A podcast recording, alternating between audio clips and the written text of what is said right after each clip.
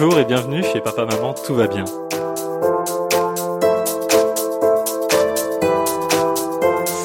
Aujourd'hui, dans ce nouvel épisode, on se rapproche de l'équateur pour partir en Côte d'Ivoire, un petit pays à l'ouest du continent africain. Ce pays, on en a tous déjà entendu parler et on a tous déjà goûté au moins un de ses produits, le cacao. Premier producteur mondial de cacao et de noix de cajou, la Côte d'Ivoire est un pays très vert où les conditions sont idéales pour les plantes qui aiment l'eau, comme le cacaotier ou l'anarcardier, qui donne naissance aux noix de cajou. La Côte d'Ivoire a aussi été appelée terre d'Eburnie, en référence aux éléphants et à leur ivoire qui abondait à l'époque. Si vous avez déjà touché des vieux pianos, il y a de grandes chances que les touches viennent de là-bas, mais malheureusement, à cause du braconnage et des plantations de cacao de malheur, la population d'éléphants est en déclin. J'espère que cette tendance va s'inverser pour venir en aide à ces superbes spécimens. En parlant de superbes spécimens, il y en a un avec moi en ce moment. Il s'appelle Jean-Baptiste et lui aussi, il a parcouru la Côte d'Ivoire de long en large pendant plus de un an. Business développeur dans une entreprise distribuant des panneaux solaires, il a rencontré une foultitude d'Ivoiriens, bu quelques litres de boc accompagnés d'une assiette d'Aloco, le tout en se déhanchant sur Magic System ou Alpha Blondie. Il va nous raconter ce qu'il a vu, goûté, appris entre cacao et éléphant. Bonjour Jean-Baptiste. Bonjour Béranger. À quoi bas Chez papa, maman, tout va bien? Merci. Aujourd'hui, tu vas nous raconter la Côte d'Ivoire et ma première question, c'est j'aimerais bien savoir comment c'est d'arriver en Côte d'Ivoire depuis la France. Qu'est-ce qu'on voit? Qu'est-ce qu'on entend? Qu'est-ce qu'on sent? Comment on se sent? Et qu'est-ce qui surprend quand on met les pieds en Côte d'Ivoire pour la première fois? Alors à mon arrivée à l'aéroport d'Abidjan, euh, la première chose qui m'a frappé, c'est euh, les conditions météo. On a un peu l'impression d'arriver dans un hammam parce qu'il fait très humide et très chaud. Et après, ensuite, la deuxième chose qui m'a beaucoup interpellé, c'est, je dirais, le niveau de développement de la ville. Parce qu'on est vraiment dans une très grande ville avec euh, beaucoup de routes, d'immeubles, de banques, de stations-service, de centres commerciaux, etc. J'avais vraiment l'impression d'arriver dans une ville occidentale et pas, euh, en tout cas, l'image que j'avais de l'Afrique euh, à ce moment-là. Parce que toi, tu avais déjà été au Rwanda. Et donc, tu avais connu des, des, choses un peu moins développées que ce que tu as vu à Abidjan. Alors, le Rwanda est aussi assez développé, mais effectivement, c'était, euh, il y avait moins de gros buildings qu'à Abidjan. Et puis avant, je, je m'étais aussi baladé un peu au Maroc, donc c'est aussi une autre ambiance. J'avais été beaucoup moins frappé, en tout cas, par euh, la, la, la, la, grosse mégalopole comme euh, Abidjan. Et dans les buildings, c'est tu parles de banques et tout, c'est des, des entreprises euh, que tu connais, qu'on connaît, ou euh, c'est des trucs ivoiriens?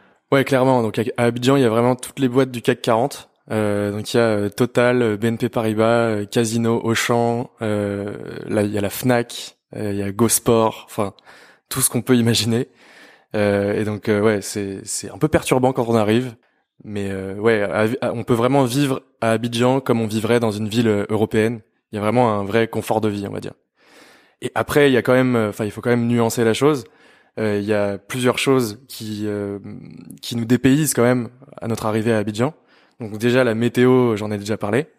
Mais il y a également ben, plein de marchés à ciel ouvert avec des plein de gens habillés de, avec des habits colorés euh, des fruits et légumes exotiques, euh, plein d'odeurs et de et de bruits auxquels on n'est pas forcément habitué en venant de, de France ou d'Europe.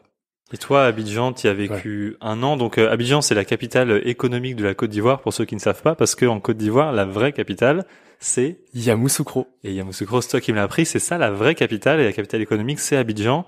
Comment c'est de vivre à Abidjan? Comment c'est de dans les rues d'Abidjan? Est-ce qu'on peut faire un, un plongeon dans dans cette capitale économique de Côte d'Ivoire Alors il y a un célèbre proverbe qui nous dit que Abidjan est doux, euh, qui a été popularisé par le groupe Magic System que vous connaissez sans doute. Et euh, en gros, cette phrase, euh, ce qu'elle veut dire, c'est que à Abidjan, il y a vraiment un, univers très festif et joyeux qui règne. et on s'en rend compte assez vite puisque on trouve un peu à chaque coin de rue des maquis, des restaurants, des boîtes de nuit. Euh, et euh, plus généralement, on, on se rend compte que euh, bah, les, les, Ivoiriens, du moins les Ivoiriens de la ville d'Abidjan, sont vraiment un peuple très festif, chaleureux, où il y a beaucoup de camaraderie. Euh, et donc, moi, c'est un peu la première chose à laquelle je pense quand je me remémore Abidjan, c'est vraiment d'être avec mes amis à un maquis, euh, boire une bonne bière de 60 centilitres et déguster un bon poulet braisé ou poisson braisé. Tu parles de maquis. Est-ce que tu peux nous raconter un peu ce que c'est les maquis? Parce que je suis pas sûr que tout le monde sache. Tu passais beaucoup de temps dans ces fameux maquis du coup? Ouais, effectivement. Donc les maquis, on parle pas de, des, des lieux de la résistance pendant la Seconde Guerre mondiale. euh, on parle vraiment de d'un endroit euh, en pleine rue généralement, euh, avec des tables en plastique, des chaises en plastique, euh, des bières à 500 francs CFA, donc euh, moins d'un euro, euh, et de la nourriture typique ivoirienne, donc beaucoup d'attiékés à locaux, comme tu l'as dit dans l'intro, poisson braisé, poulet braisé, et généralement aussi beaucoup de musique souvent trop forte d'ailleurs.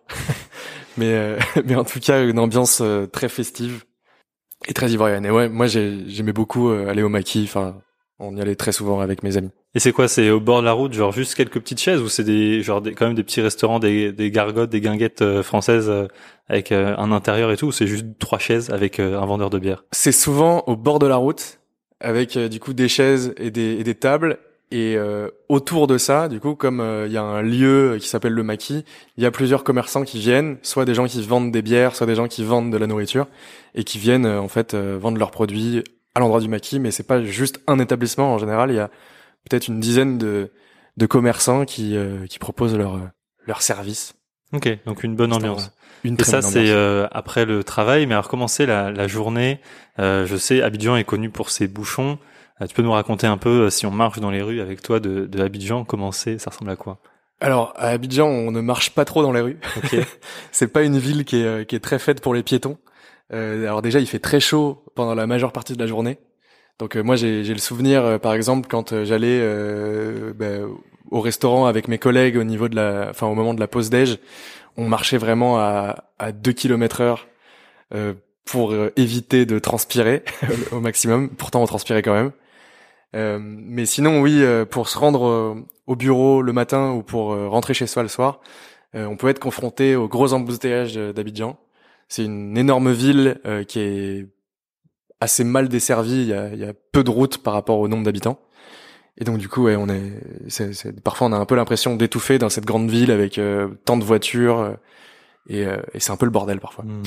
C'est comment les, les transports euh, Peut-être question un peu bête, mais il y a des bus, ils sont tout colorés comme au Sénégal, ou euh, c'est que tout le monde est en taxi, ou tout le monde a sa voiture privée?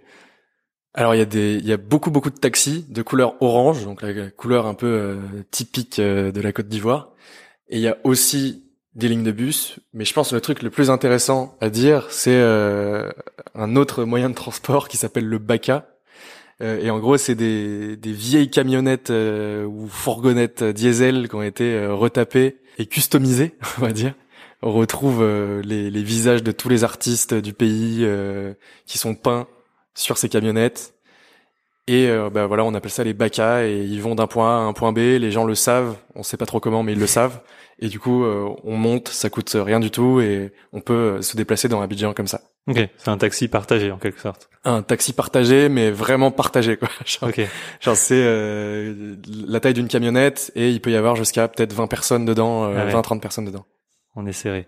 Et tu parlais de, de potes euh, avec qui t'allais dans les maquis. C'est facile de se faire euh, des potes ivoiriens ou toi c'était c'est qui par exemple tes potes? Ouais, alors les, les Ivoiriens sont vraiment très chaleureux. Euh, c'est super facile d'interagir avec eux. C'est même, je dirais, eux qui cherchent l'interaction euh, avec euh, nous les Toubabs quand on se balade à Abidjan.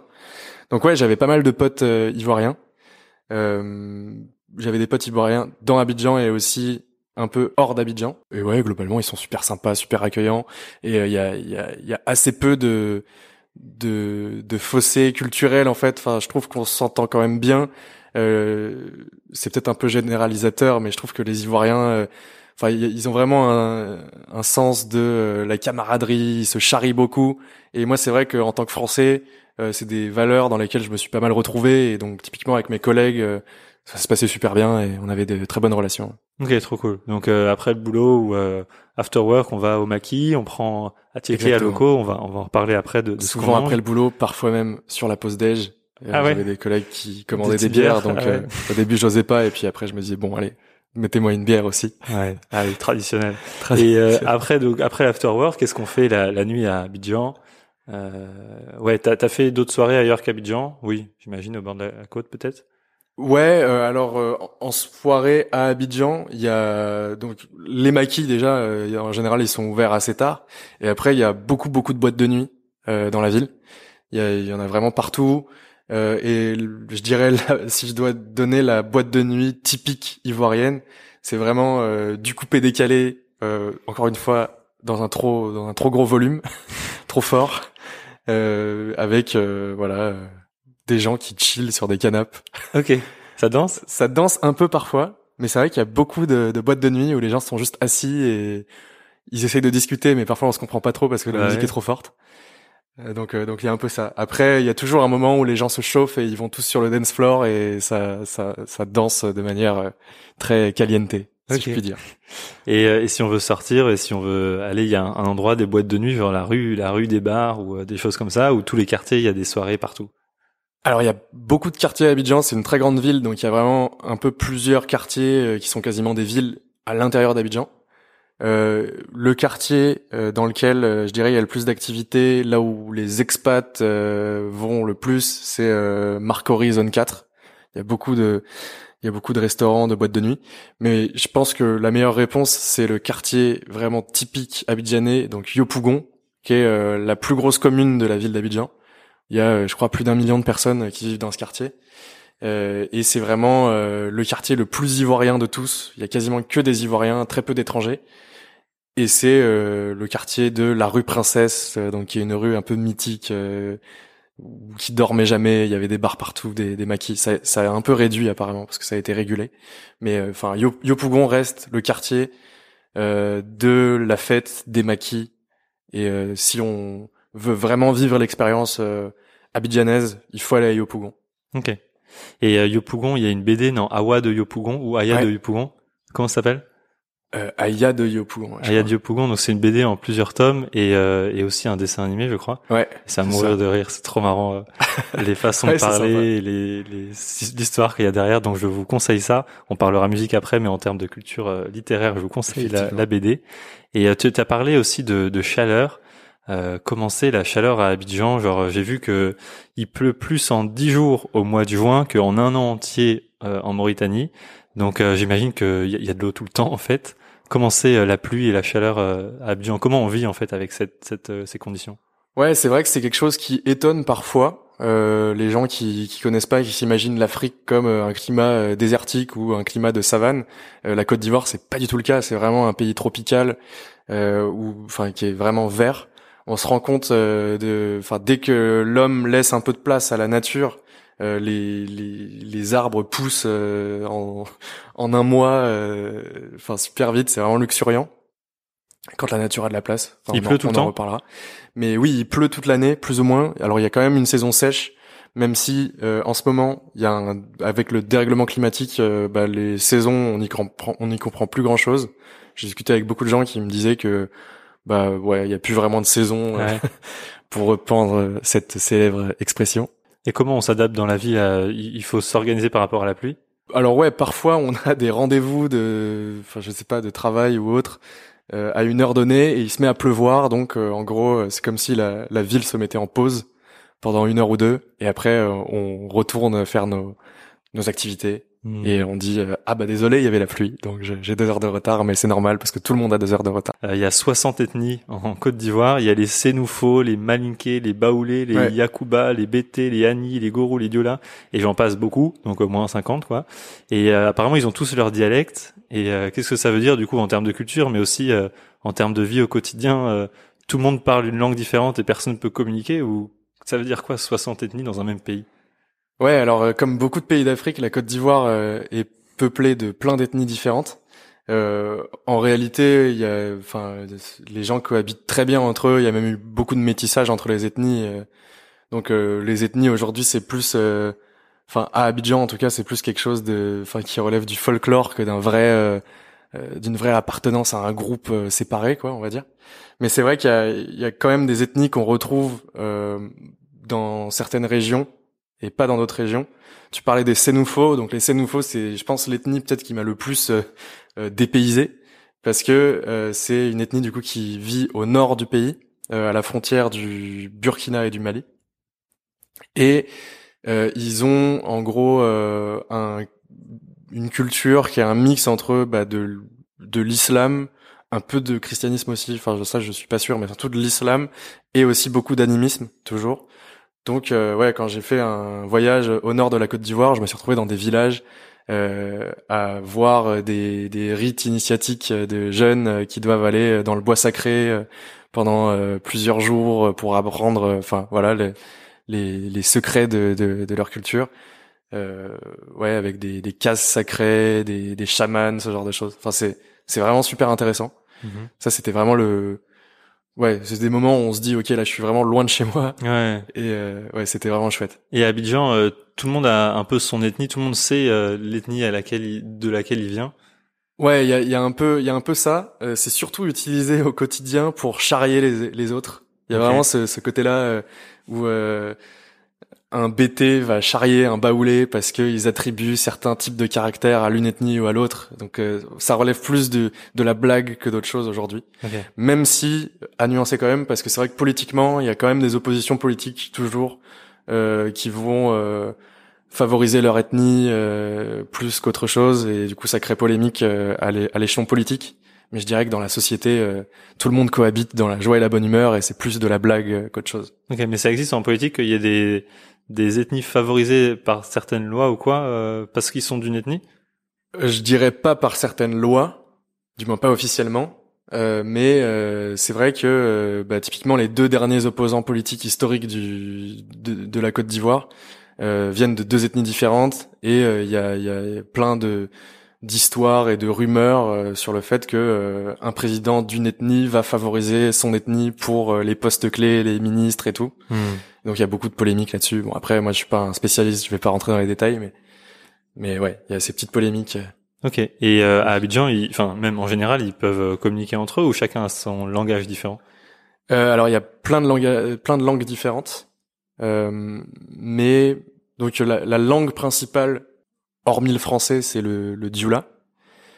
Euh, et après, je sais pas s'il faut dire malheureusement, mais euh, la langue qui a fait pont entre toutes les ethnies depuis longtemps, c'est devenu le français. Et mhm. aujourd'hui, du coup, les Ivoiriens, même entre eux, parlent français. Ok. Tout le euh, monde tous parle les français. jours.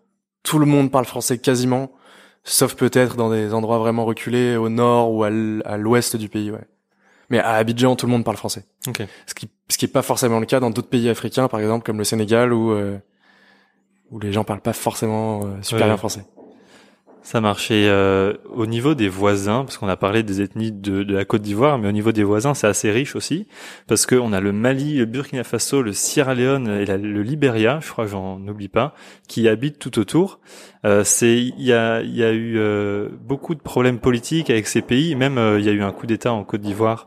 Est-ce que c'est politiquement stable la Côte d'Ivoire et les frontières? Est-ce qu'on peut aller partout où on veut dans le pays, ou est-ce qu'il y a même des, des périodes où il faut éviter? Est-ce que c'est safe la Côte d'Ivoire? La Côte d'Ivoire aujourd'hui est safe. Il y a quand même eu des une crise politique qui a quasiment dégénéré en guerre civile aux alentours de l'année 2010 il y avait eu un gros attentat aussi en 2016. Donc ça, c'est un peu les derniers éléments euh, qui font que parfois dans l'imaginaire euh, collectif, on a l'impression que la Côte d'Ivoire est un pays violent euh, ou qui craint. Mais non, aujourd'hui, depuis plus de, de, quasiment, enfin ouais, depuis maintenant quasiment dix ans, la Côte d'Ivoire est super safe, super calme. faut juste peut-être éviter les frontières, notamment avec le Burkina en ce moment parce qu'il y a euh, bah ouais l'influence des, des, groupes djihadistes euh, qui qui passent la frontière euh, assez facilement. C'est une vraie frontière genre Non, c'est tout le monde peut passer, c'est un gruyère. C'est une forêt. C'est pas vraiment une forêt, c'est plus une enfin c'est de la savane à, cet endroit-là, c'est OK ouais, c'est un peu plus aride mais mais la frontière est pas bien marquée. Et Mali, pareil, c'est pas la folie non plus. on peut on peut aller partout, ou genre peut-être 50 km de la frontière, faut éviter. C'est quoi le plus Je suis jamais allé euh, dans, dans ces zones-là. C'est très reculé, en mmh. vrai. Ouais, c'est compliqué d'y euh, aller, même si on veut. Ouais, même si tu, même si tu veux y aller, c'est compliqué. Euh, après, par contre, euh, frontière euh, Libéria et, et Guinée, ah, c'est déconseillé de, de, vraiment aller sur la frontière, mais il y a pas mal de gens qui vont. Euh, par exemple, à la frontière euh, entre le, le point euh, frontalier entre la Guinée, le Libéria et la Côte d'Ivoire, il y a le mont Nimba qui est le point culminant de la Côte d'Ivoire. Il y a pas mal de touristes qui vont gravir le mont Nimba. apparemment, c'est vraiment magnifique. Mhm. Enfin, c'est vraiment là pour le coup, c'est une nature préservée, bien verte, et c'est c'est chouette. Ouais. Et ça, aucun problème. Et pas de problème que je sache en tout cas. Ok, très bien. Enfin, j'ai des amis qui l'ont fait, donc. Tu as embrayé sur le tourisme et ça tombe bien. On a envie de voyager et si on a envie de venir te voir, qu'est-ce qu'on fait? Bon, du coup là tu es au Sénégal, mais si on avait envie de venir te voir en Côte d'Ivoire ou si on veut visiter la Côte d'Ivoire, qu'est-ce qu'on fait pour pour découvrir des endroits magnifiques? Qu'est-ce que tu recommanderais en termes de tourisme? Alors en Côte d'Ivoire, il y a il y a beaucoup de superbes endroits. Euh, malheureusement, la plupart des, des meilleurs endroits, selon moi, sont super loin d'Abidjan. Euh, donc, y a, enfin, on peut déjà parler du tourisme euh, facile entre guillemets, euh, qui est vraiment la côte frontalière d'Abidjan. Donc, il y a la, du vers l'est, c'est Assini, Grand Bassam, tout ça. Donc, c'est très sympa, mais bon, c'est, ça fait très station balnéaire. Mhm. Euh, par contre, après, si on va bah, soit dans le nord du pays, dans le dans le pays Sénoufo, comme je disais tout à l'heure, là, on vraiment on en prend plein les yeux. C'est c'est vraiment chouette. Euh, et aussi à l'extrême ouest du pays, là où il y a le mont Nimba et aussi une ville qui s'appelle Mans avec euh, beaucoup de montagnes. Euh, là, ouais, on a vraiment des, des, des randonnées, des balades euh, au milieu de la jungle, vraiment luxuriantes. Et, et voilà, donc ouais, dans cette région-là, c'est vraiment magnifique. Et après, sinon, la côte de la Côte d'Ivoire est vraiment belle. En fait, j'ai envie de dire, plus on s'éloigne d'Abidjan vers l'ouest, plus on se retrouve sur des plages paradisiaques où il y a personne, euh, plages de cocotiers, euh, la nature euh, a gardé ses droits, on va dire. Euh, donc il y a Sassandra, San Pedro, Grand Bérébi. C'est vraiment différent de la côte euh, est du coup? C'est plus sauvage? C'est plus sauvage, ouais. ouais. C'est plus sauvage et il y a ouais, il y a moins de monde. Euh, et il y a aussi un peu de relief parfois, donc ça ça rend le truc vraiment magnifique. Donc pour avoir une vision un peu géographique, euh, la Côte d'Ivoire c'est comme un rectangle et Abidjan c'est plus côté est. Et il y a beaucoup de place à, à l'ouest pour. Euh, et il y a beaucoup de place à l'ouest et la route à l'heure où je parle en 2023 est encore éclatée pour aller vers San Pedro. Du coup, il, y a, il doit y avoir peut-être 300 kilomètres, euh, mais euh, on prend euh, facilement 10 heures pour y aller. Ok. Et ça vaut le coup. Mais ça vaut le coup. Et pour aller à l'extrême nord et pour aller aussi à la frontière euh, c'est c'est loin aussi? C'est pareil, c'est environ une journée de travail. Il faut compter une journée de, de transport, pardon, de trajet. Il faut compter ouais une dizaine d'heures pour aller à Korogo, du coup la ville du nord, ou à Mans, qui est la ville de l'ouest. Ok. Enfin la ville de l'ouest. Il y en a plusieurs. Mais... Et là, on peut s'amuser. Il me semble que tu avais une, une petite histoire rigolote avec un, un, un avion qui aspergeait, euh, quand tu étais en vacances, en vélo, en moto, un avion qui aspergeait les bananiers de... Ouais, alors ça, ça c'est. Euh, C'était quoi C'est vrai qu'il y, y, a quelque chose aussi qui m'a, enfin, qui a un des côtés négatifs de la Côte d'Ivoire, c'est que c'est un pays qui est très exploité euh, pour ses ressources euh, agricoles surtout. Donc on a la, on a la culture de banane et de cacao comme tu disais, mais il y a aussi beaucoup le caoutchouc, euh, bah, les noix de cajou, euh, l'huile de palme, beaucoup aussi. Et dès qu'on sort d'Abidjan, on peut, enfin, il y a vraiment plusieurs centaines de kilomètres où on est sur des plantations de d'huile de palme par exemple ou de banane qui sont vraiment gigantesques. Et donc écologiquement, c'est vraiment euh, assez atroce. Euh, mm-hmm. C'est vraiment de la monoculture d'huile de palme qui va défoncer les sols et ça m'avait fait un peu froid dans le dos quand euh, j'avais vu ça pour la première fois. Et donc oui, petite anecdote, euh, je me baladais en moto euh, dans un champ de bananes avec des amis et on avait vu un canadair passer au-dessus de nos têtes qui larguait ce qu'on pensait être de l'eau. On se disait mince, il y a un incendie ou je sais pas quoi. Et en fait non, c'était c'était des pesticides. Et donc j'avais trouvé ça assez badass de se dire que on arrose, euh, enfin pendant qu'il y a des gens qui font leur potager en permaculture, il y a d'autres gens qui arrosent leur plantation de bananes euh, au, Canada. Et malgré ça, malgré les cultures, genre il y a des endroits très naturels, euh, même avec très très peu de tourisme et et bon. Alors faut aller les chercher. C'est c'est ce que je disais un peu en fait pour trouver ces endroits-là qui sont très préservés. Il faut vraiment faire une journée de trajet pour aller à l'extrême ouest ou au nord du pays où là il y a vraiment de, de beaux endroits. Il y en a aussi euh, pas loin d'Abidjan, mais c'est quand même beaucoup beaucoup de culture à la plantation. Ok, mais il reste des endroits un peu sauvages. Il reste des endroits. Ok. Il y a le parc du Tailly, euh, donc qui est une forêt, euh, je sais pas si c'est une forêt vierge, mais en tout cas c'est c'est un, un, parc qui a vraiment bien été préservé où on trouve euh, des éléphants nains, euh, plein d'espèces de singes, d'oiseaux et tout. Donc ouais, non là-bas c'est magnifique. Et question idiote, mais il y a des éléphants encore en Côte d'Ivoire? Il y a pas beaucoup d'éléphants. Ok, mais il en reste. Euh, il en, il en reste quelques-uns. Donc, euh, il y a les éléphants nains de, de forêt qui sont typiques euh, du climat ivoirien. Donc ça, il y en a quelques-uns apparemment dans le parc de Tailly et peut-être quelques autres qui se baladent dans le pays, mais pas beaucoup. Et sinon, il y a aussi euh, une autre anecdote. Euh, un jour, j'étais allé dans un village euh, pour visiter des clients pour mon entreprise, et j'étais arrivé le lendemain d'une attaque d'éléphants. Donc il y avait des éléphants qui avaient qui avaient ravagé tout, enfin plein de cultures d'igname parce qu'ils aiment beaucoup l'igname. Mhm. C'est des bonbons pour eux. Et, et, oui, et apparemment, c'était pas des éléphants de forêt, c'était des éléphants de savane qui avaient été importés d'un autre pays à l'époque de Houphouët-Boigny euh, quand il avait fait une réserve euh, naturelle. Donc cette réserve naturelle depuis elle a été abandonnée, enfin elle a été plus ou moins sabotée par euh, par les villageois qui étaient pas contents. et du coup les éléphants se baladent dans la nature à l'heure actuelle et quand quand ils attaquent un village, bah c'est c'est terrible pour les fermiers parce qu'ils perdent toute une récolte d'un seul mmh. coup. Un éléphant c'est comme une une pelleteuse quoi. Mmh. Ouais, et j'aimerais aussi que tu nous racontes euh, Yamoussoukro, parce que tu m'as raconté que tu y as été, et à Yamoussoukro, il y a la plus grande église catholique d'Afrique et presque la plus grande église catholique du monde. Donc euh, c'est la plus haute église à coupole du monde. Elle est plus, enfin l'église est plus grande que celle du Vatican. Donc c'est énorme. Raconte-nous Yamoussoukro, genre à quoi ça ressemble euh, comme comme capitale. Euh, Alors ouais, Yamoussoukro, si vous allez en Côte d'Ivoire, il faut y aller quand même pour le pour le détour, euh, enfin pour voir euh, ce, ce, truc. Donc c'est vraiment, euh, euh, on a vraiment l'impression d'être d'être dans un dans, le rêve de de, de, de quelqu'un. Donc c'était à l'époque de Félix Houphouët-Boigny, qui était le premier président de la Côte d'Ivoire après l'indépendance, euh, qui en gros a décidé de faire de son village natal, donc Yamoussoukro, une capitale euh, capitale de la Côte d'Ivoire. Et donc, il, quand on se balade dans les rues de Yamoussoukro, on a vraiment l'impression d'être dans l'imagination de, de quelqu'un qui a voulu reconstruire Paris en plein milieu de la Côte d'Ivoire. Et donc, il y a plusieurs énormes édifices euh, qui ont été construits. Euh, il y a un énorme parlement aussi qui a été fait, mais qui est désert parce que en fait tous les ministres et toutes les décisions se prennent à Abidjan. Mmh.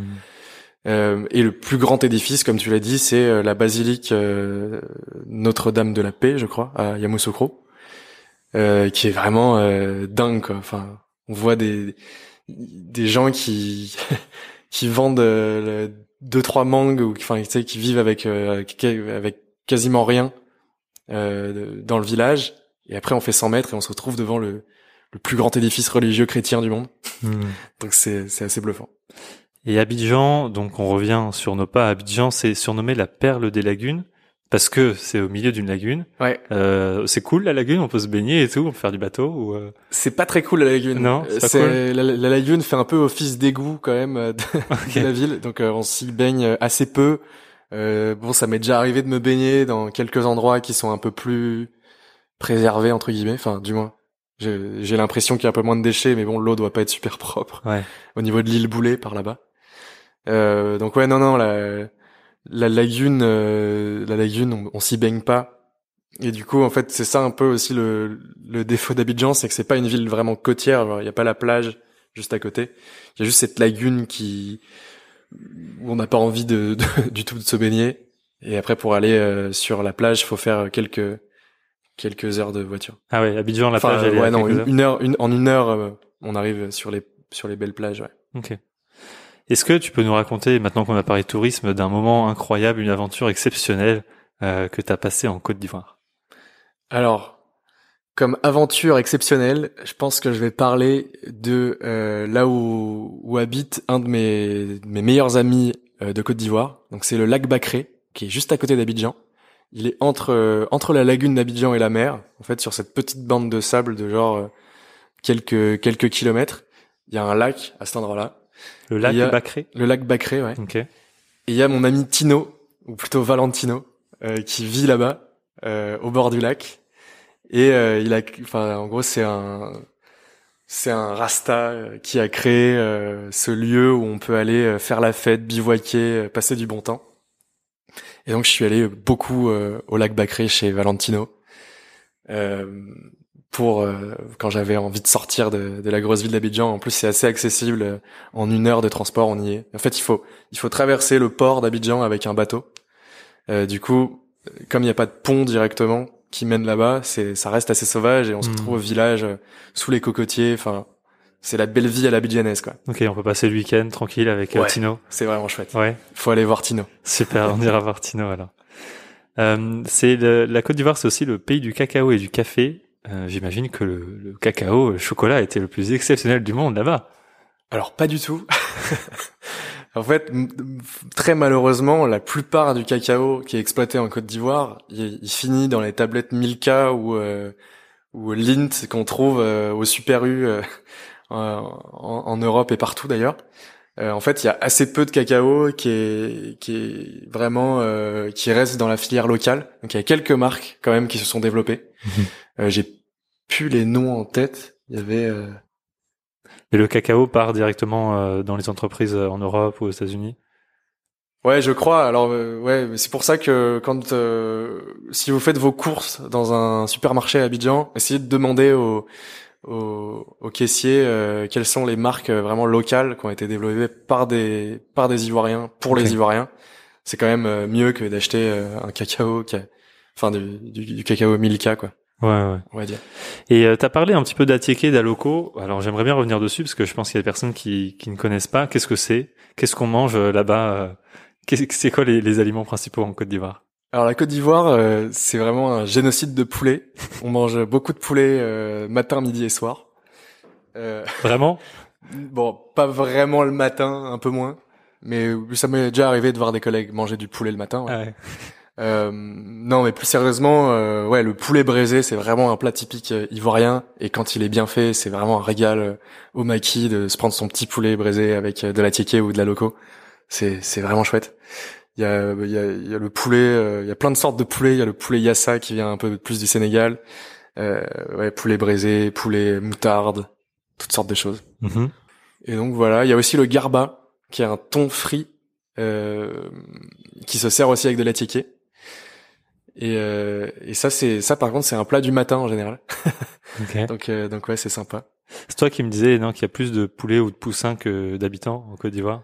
Ouais, quelque chose comme ça. J'avais regardé la stat. euh, Il y a vraiment plusieurs dizaines de millions de, de poulets euh, en Côte d'Ivoire. Et ça c'est Euh, les en plats. sachant que chaque poulet a, une espérance de vie de environ euh, 45 jours ou quelque chose comme ça, parce Ouais. qu'ils sont élevés pour pour ça quoi. Ça c'est les plats principaux. Et Est-ce que tu peux nous raconter euh, en accompagnement ce que c'est le et la loco dont on dont on a parlé au tout début? Alors la tiéké, c'est une semoule de manioc fermentée qui est assez unique, euh, qui a un goût euh, assez particulier, mais qui est vraiment super euh, super bonne. Euh, et aloco, c'est des bananes plantains frites qui ont un, un petit goût euh, sucré. Ça fait, ça fait un peu comme des frites euh, de patates douces, mais euh, en un peu plus gras et un peu plus un peu plus sucré, je dirais. Ok. C'est surtout ça qu'on va prendre euh, en. Ouais, c'est vraiment les deux les deux choses euh, qu'on prend toujours à tiéké et aloco. Très bien. Bah, en tout cas, moi, ça me donne envie. Est-ce que si on veut continuer euh, un petit peu notre aventure de la Côte d'Ivoire, tu peux nous raconter, nous partager des musiques ou des artistes qui, toi, te font penser à la Côte d'Ivoire et qui, qui t'ont fait vibrer en Côte d'Ivoire? Alors il y a, il y a plusieurs styles de musicaux euh, vraiment euh, importants en Côte d'Ivoire. Donc déjà il y a le il y a le zouglou. Euh, donc typiquement Magic System c'est du zouglou et il y a plein d'autres artistes aussi qui, ont- qui sont très célèbres. Euh, Aujourd'hui le style qui est le plus écouté en Côte d'Ivoire c'est plutôt le coupé décalé et aussi un peu d'afrobeat. Euh, mais moi le style qui m'a le plus marqué personnellement ça a été le reggae parce que c'est vrai que le, la Côte d'Ivoire est un des, des, des pays où il y a eu beaucoup de de, de ponte du reggae, qui a eu euh, bien sûr euh, Alpha Blondie, euh, Tiken Fakoly, Ismaël Isaac, tout ça. Et, euh, et ouais, ma- mon année en Côte d'Ivoire, euh, j'avais très souvent du reggae dans les oreilles. Et donc j'étais allé voir euh, Tiken Fakoly en concert à Abidjan, et c'était, je pense, dans mon top euh, top 5 des meilleurs souvenirs de Côte d'Ivoire. Ok, super. Il était chez lui. Euh, Est-ce que tu peux nous raconter une petite anecdote que seules les personnes qui ont habité en Côte d'Ivoire peuvent connaître? Alors comme anecdote, euh, on peut dire que la majeure partie des gens en Côte d'Ivoire euh, sont chaussés de léqué. Euh, donc qui sont des petites chaussures euh, en caoutchouc blanc euh, qui coûtent euh, 1000 francs ou 500 francs, euh, enfin qui coûtent vraiment rien. Donc moins de 2 euros. Et donc c'est à la fois la, la chaussure de rando, la chaussure de, de sécurité, la chaussure euh, aussi aussi la tongue euh, de, de Côte d'Ivoire. Tout le monde a des léqués euh, dans la rue, enfin tout le monde. C'est quoi euh, C'est des sandales, c'est ça? C'est comme des sandales en caoutchouc. Je sais pas le mot français, euh, je crois que j'ai souvent entendu méduse. Si ça vous parle. Mais en gros, c'est des, des chaussures semi-ouvertes faites en caoutchouc qui coûtent rien du tout et qui sont quand même assez pratiques pour pour marcher dans la rue ou même pour faire du, du foot. Il y a beaucoup de gens qui jouent au foot avec des léquets. Est-ce que l'équivalent au Sénégal, c'est le tic-tic, c'est ça? Ouais, le tic-tic, c'est ça. Alors, par rapport au tic-tic, vous pouvez aller voir sur YouTube une vidéo de Giz Giz Boubès. C'est un artiste sénégalais. Il a fait une vidéo, une musique qui s'appelle Tic-Tic. Et donc, si vous voyez pas ce que c'est des tic-tic, vous pouvez aller voir la musique Tic-Tic de Giz Giz Boubès. Bon, JB, j'ai l'impression, en Côte d'Ivoire, euh, papa, maman, tout va bien. Papa, maman, tout va bien. Merci, JB. Merci, Béranger. Bon, grâce à JB, on a pu découvrir la Côte d'Ivoire, on a pu découvrir un petit peu les endroits touristiques, un petit peu l'ambiance qu'on peut y trouver. Personnellement, ça m'a donné envie, j'ai envie de prendre des poulets braisés avec de la et puis des alocos avec une bonne bière dans un maquis. Ça me donne vraiment envie. Si vous aussi ça vous a donné envie, n'hésitez pas à laisser un petit commentaire sur Instagram, sur Spotify, sur YouTube, un peu partout. N'hésitez pas à nous suivre et on se retrouve la semaine prochaine pour une nouvelle vidéo. Et n'oubliez pas, quand on voyage, papa, maman, tout va bien.